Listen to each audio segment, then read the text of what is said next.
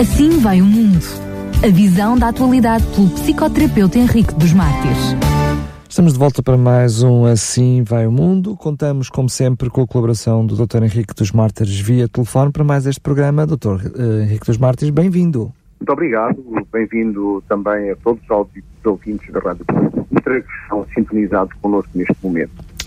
Dr. Henrique dos Mártires escolheu para o título do programa de hoje Só posso perdoar-me se, se, me reconciliar comigo mesmo. Uh, um, um, título que já é seu apanágio, mas eu uh, fazia uma pequenina provocação. Isto não é uma redundância, uma aparente redundância? Não, absolutamente.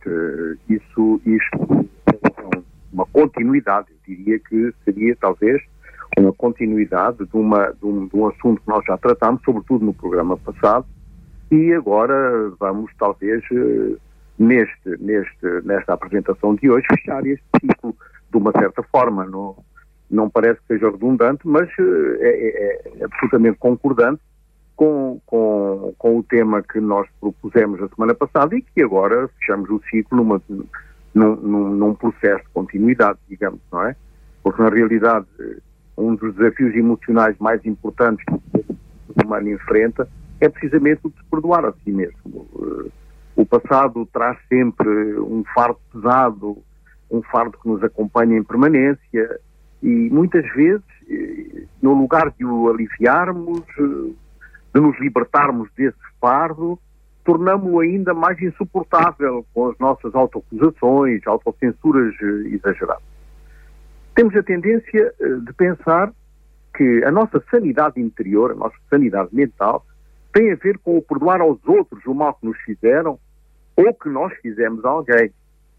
Mas muito mais importante do que isso, primordial mesmo, é que consigamos perdoar-nos a nós mesmos. Porque perdoar ao outro uh, é uma consequência desse estado interior. Porquê? Porque, na realidade, hoje em dia, milhões de pessoas no mundo são perseguidas por um erro que cometeram no passado, eh, ou provavelmente já nem têm consciência perfeita dele, mas que lhes rouba a paz e a harmonia interior eh, hoje. É algo que tem de carregar e consiste num pesado eh, e terrível sentimento de culpa, um sentimento de autocondenação permanente, acompanhado de uma dor e de uma tristeza que não os largam, com algo que está atolado em seu interior e que os perseguem incessantemente, impondo-se ao consciente a despeito de qualquer esforço para o evitar. Aliás, quanto mais faz esforço para o evitar, mais ele se impõe ao consciente. A dificuldade em perdoar-se a si mesmo, portanto, é sempre acompanhada por pensamentos negativos recorrentes, geradores de sofrimento e desânimo. Este sofrimento dificulta o crescimento de uma relação franca e saudável, primeiro com Deus, depois connosco mesmo e também com os demais. E isto é portador de uma incapacidade de se perdoar e, consequentemente, de perdoar aos outros também e que nos reprime e nos esgota. Quando sentimos necessidade de perdoar alguém, surge uma dificuldade em o fazer e muitas vezes nós associamos ao orgulho. De facto, trata-se de um interior mais ligado à dificuldade de nos perdoarmos a nós mesmos do que ao orgulho ou à dificuldade de nos humilharmos e de, de abrirmos espaço ao exercício da reconciliação. Começamos a perceber, portanto, que perdoar-se é primordial ao estabelecimento de um equilíbrio emocional e afetivo a fim de manter e desenvolver relacionamentos sãos com os outros. Mas a questão é como fazê-lo, não é? Como é que nós nos vamos perdoar uh, a nós mesmos, então? Ora, para começar, temos de entender o que é o perdão.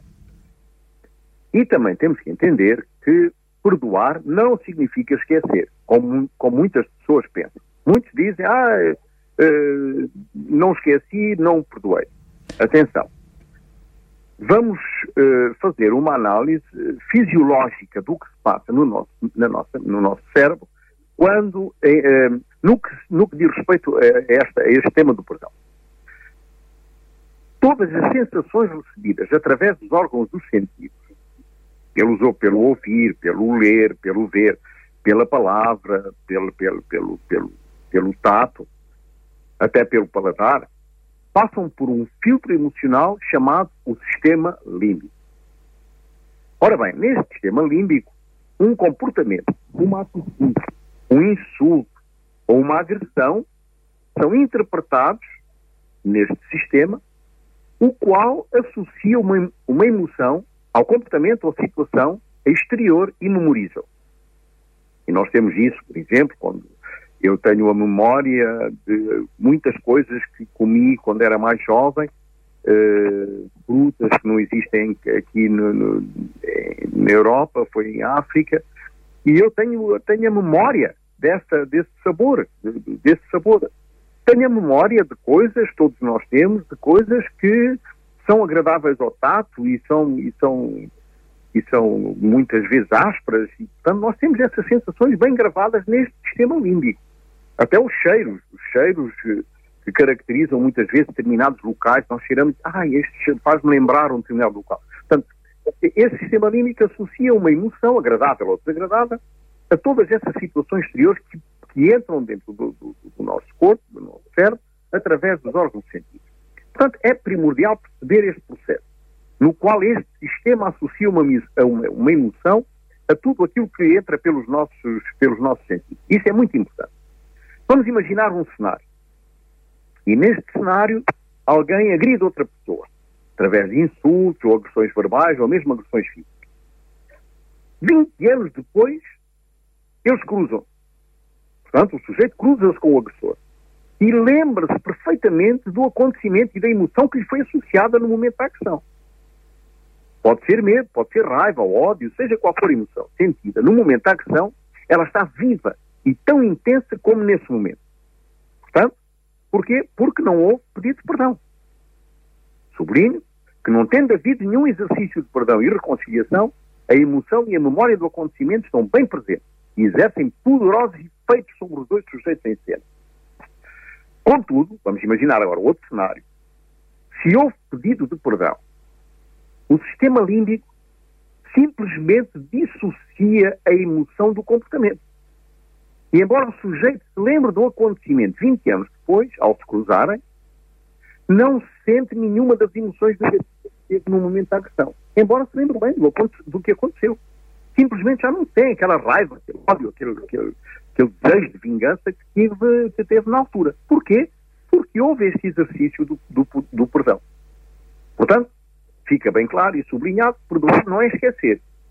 A amnésia autoinduzida não é perdão, é esquecimento, o que é totalmente diferente. Para a mente, só é satisfatório, só é gratificante, quando há pedido de perdão e reconciliação.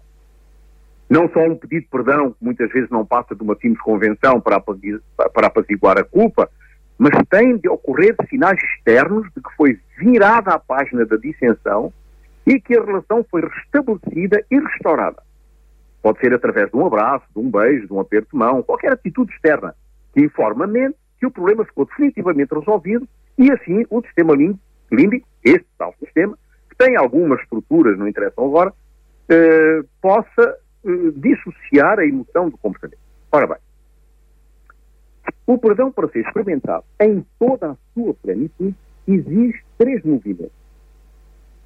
Um movimento moral, portanto, em primeiro lugar, temos de sentir o perdão de Deus, sentir-se perdoado alivia a carga de culpa que nos, nos acompanha e que causa perturbação interior e que, portanto, é um dos motivos de projeção da nossa culpa nos outros.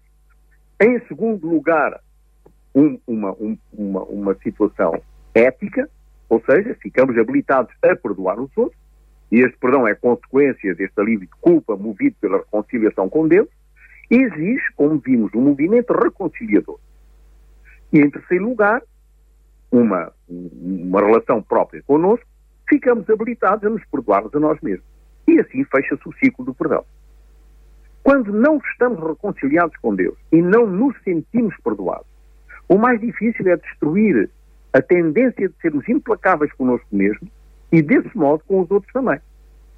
Se não houver perdão, o ressentimento acumulado e o ódio que contamina o consciente impede esta parte interior desejável e fecha o ciclo do ódio, que gera inimizade, antipatia, animosidade e repulsão. Portanto, se não houver perdão.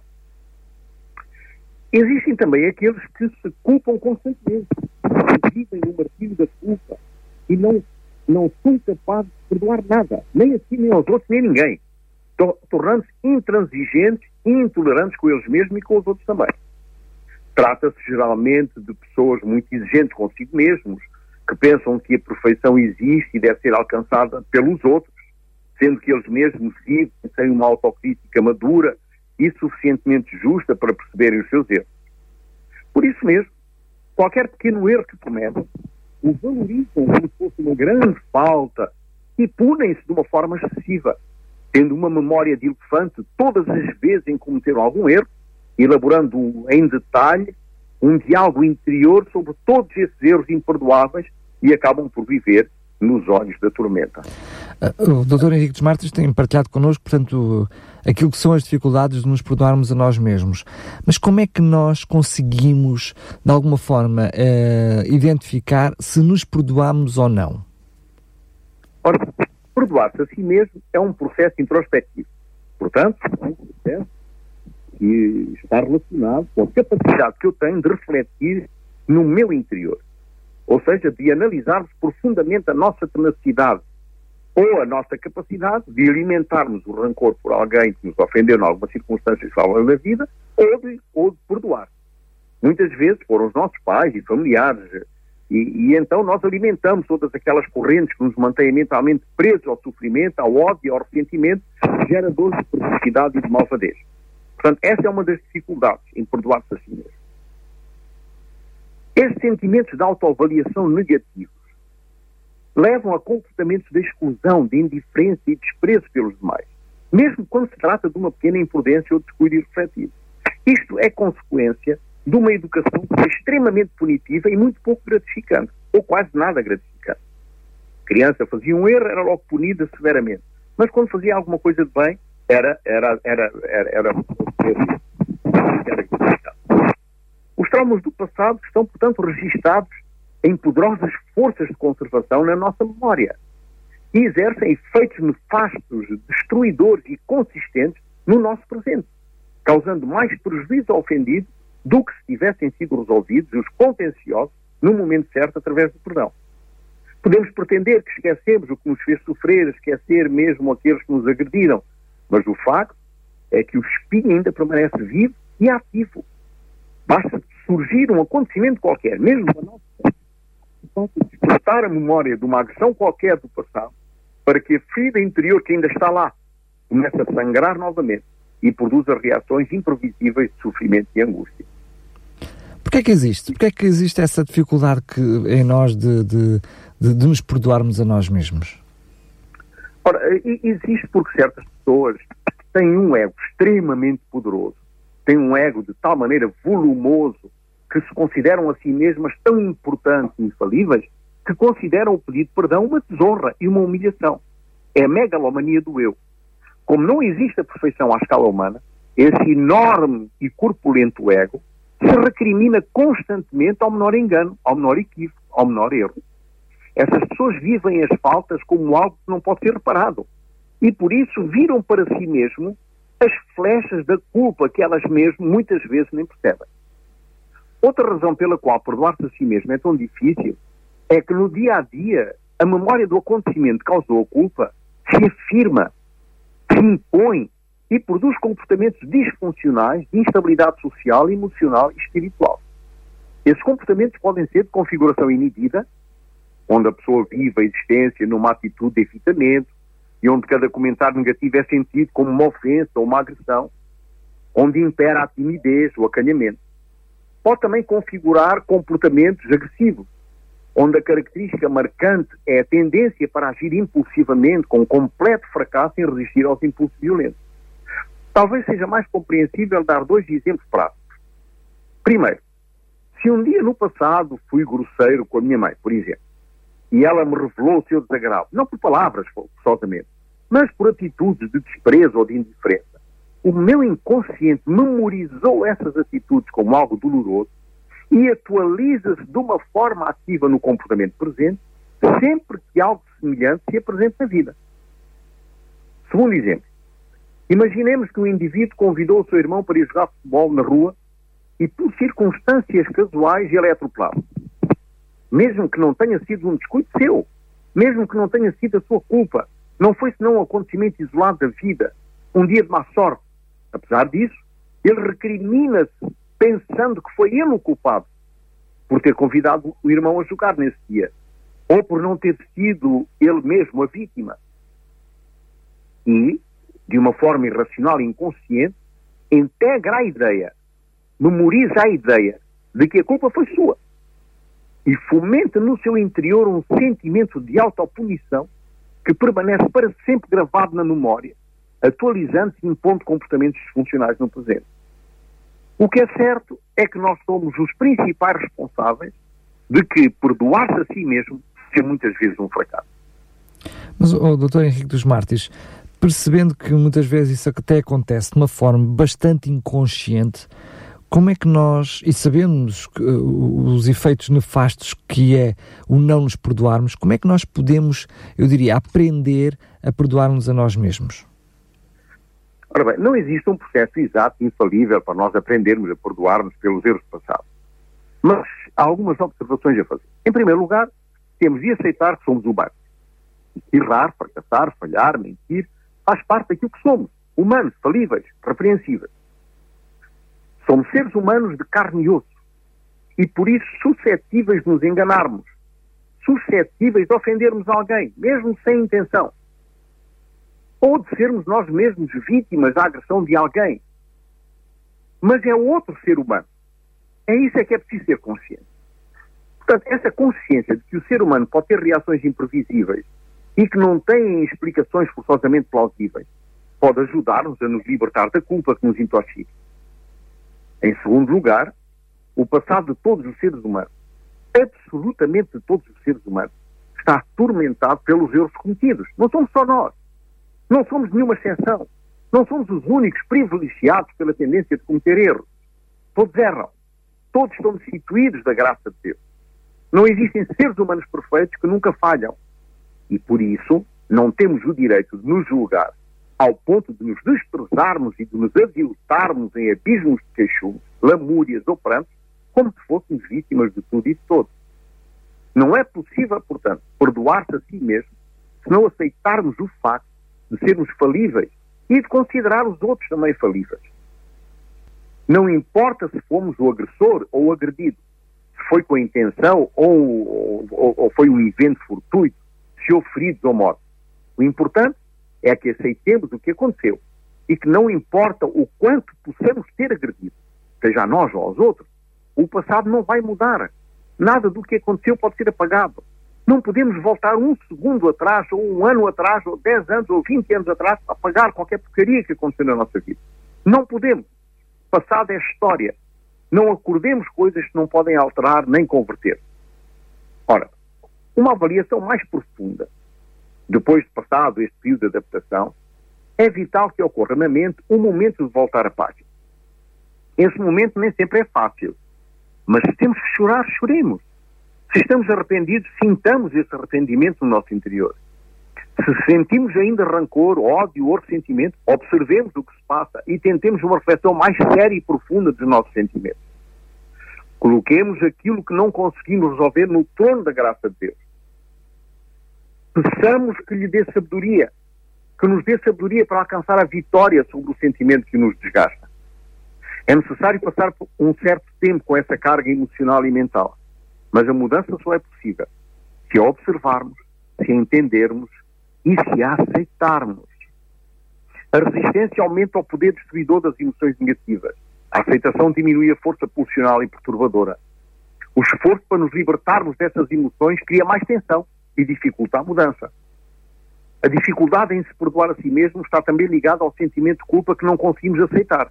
Temos de aceitar o facto de que desfazer-se dessas emoções não é fácil. Não surge de um dia para o outro. É um processo que leva tempo. A ferida foi feita numa questão de segundos. A cura leva, por vezes, muitos anos. No caso da culpa estar vinculada a uma agressão feita a alguém, não devemos tentar agradar exageradamente à vítima, mas tratar de reparar o dano causado de uma forma inteligente e sã. Não é necessário humilhar-se, querendo que desse modo se revele arrependido. Se nos humilharmos ou formos rudes connosco mesmo, não conseguimos perdoar-nos a nós mesmos. Lembremos-nos que toda a circunstância desfavorável, toda a situação, por mais cruel que tenha sido, tem sempre uma função didática, deixa sempre uma lição importante.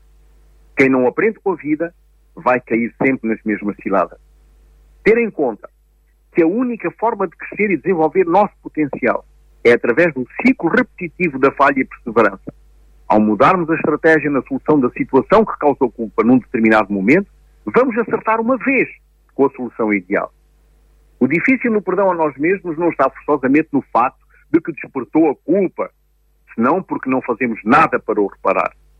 A vida tem uma imensidão de coisas belas para oferecer e podemos estar a perdê-las por escolhermos viver nas lamentações, em vez de vivermos a sã confrontação e reparação dos problemas. Ninguém recordará aquele que ficou parado a chorar. Todos recordarão o que lutou e se levantou. Nós decidimos de que lado queremos estar. Dr. Henrique dos Martins, permite-me perguntar-lhe, já por várias vezes ao longo da sua reflexão, falou na questão de Deus e do próprio perdão de Deus. Pode, de alguma forma, eh, partilhar connosco aquilo que, que a própria Bíblia diz acerca deste tema? Para responder a esta questão, gostava de ler alguns versículos do Salmo 103, sobretudo o versículo 8, que diz assim: Misericordioso e piedoso é o Senhor, longânimo e grande em benignidade. Não reprovará perpetuamente, nem para sempre reterá a sua ira. Não nos tratou segundo os nossos pecados, nem nos recompensou segundo as nossas iniquidades. Pois assim como o céu está elevado acima da terra, assim é grande a sua misericórdia para com os que o temem. Assim como está longe o Oriente do Ocidente, assim afasta de nós as nossas transgressões. Assim como um pai se compadece dos seus filhos, assim o Senhor se compadece daqueles que o temem. Pois Ele conhece a nossa estrutura, lembra-se de que somos pó.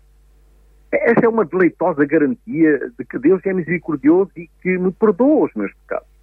Qualquer que seja a sua natureza e qualquer que tenha sido a ofensa ou dolo que provoquei.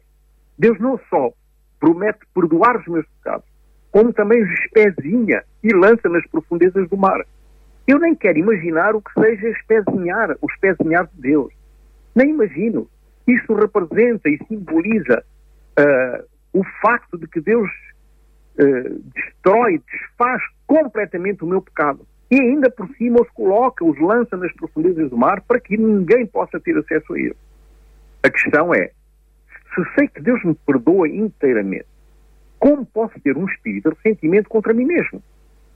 Então permanece a questão de como posso manter escravizada uma pessoa a quem Deus já perdoou, quando essa pessoa que tenho sob cativeiro sou eu mesma.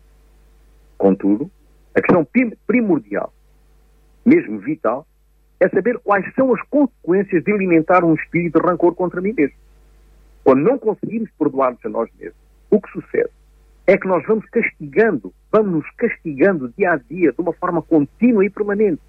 Isso desgasta os fatores de adaptação e gera inibição das nossas capacidades de fazer face aos acontecimentos difíceis da vida.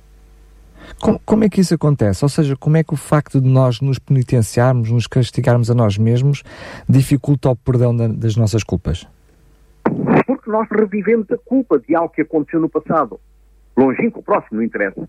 Algo que tira a paz interior necessária para vencermos os nossos impulsos, a nossa agressividade interna, produzem pratos e condutas de violência contra nós e contra os outros. Ou talvez por alguma coisa que tivéssemos feito a alguém, ou um membro da família, ou mesmo algum fracasso na nossa vida e que não foi resolvido. E nós revivemos esta culpa permanentemente. Ora, o castigo está no ato de revivermos todos esses sentimentos negativos de transgressão, ofensa e animosidade. E porquê?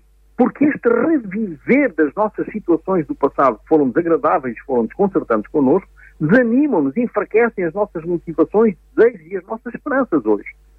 Essa violência contra nós mesmos pode se priorizar através de comportamentos de risco, por exemplo, como ter relações sexuais não protegidas, desportos de alto risco, conduzir a altas velocidades, sobretudo depois de ter bebido bebidas alcoólicas em excesso, comer em excesso e sem disciplina, inatividade física, ou deixando-se dominar por atitudes de submissão aos outros, ou ainda agredindo os demais com palavras ou ações mesmo que eles não sejam culpados.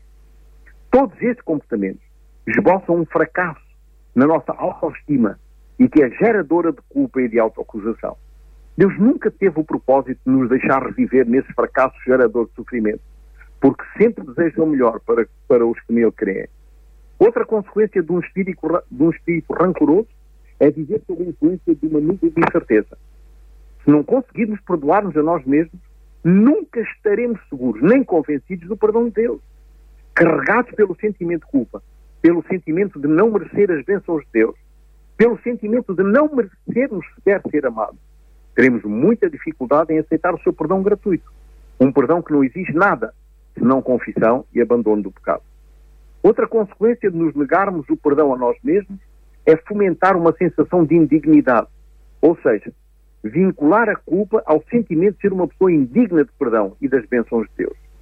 Uma pessoa repreensível.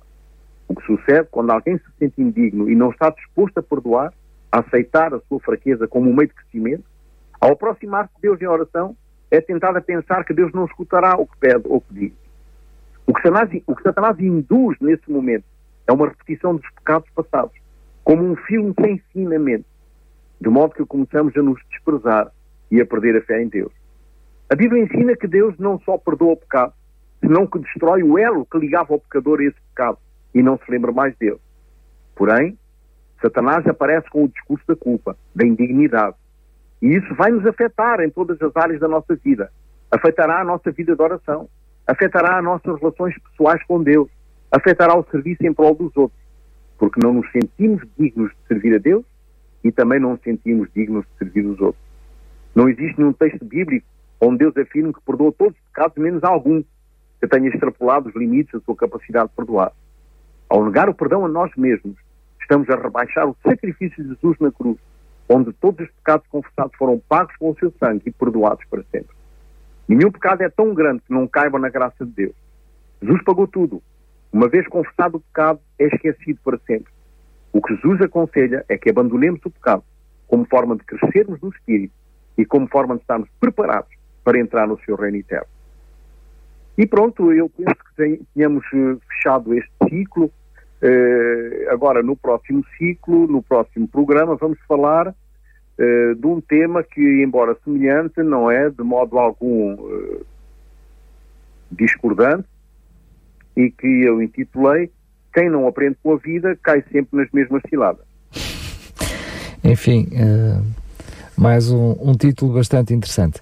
Doutor Henrique dos Martins, quero mais uma vez agradecer as reflexões sempre bastante profundas e pertinentes que partilha connosco, que certa certamente não deixará ninguém indiferente, porque todos nós, de alguma forma ou de outra, nos uh, refletimos e nos revemos naquilo que, que é dito.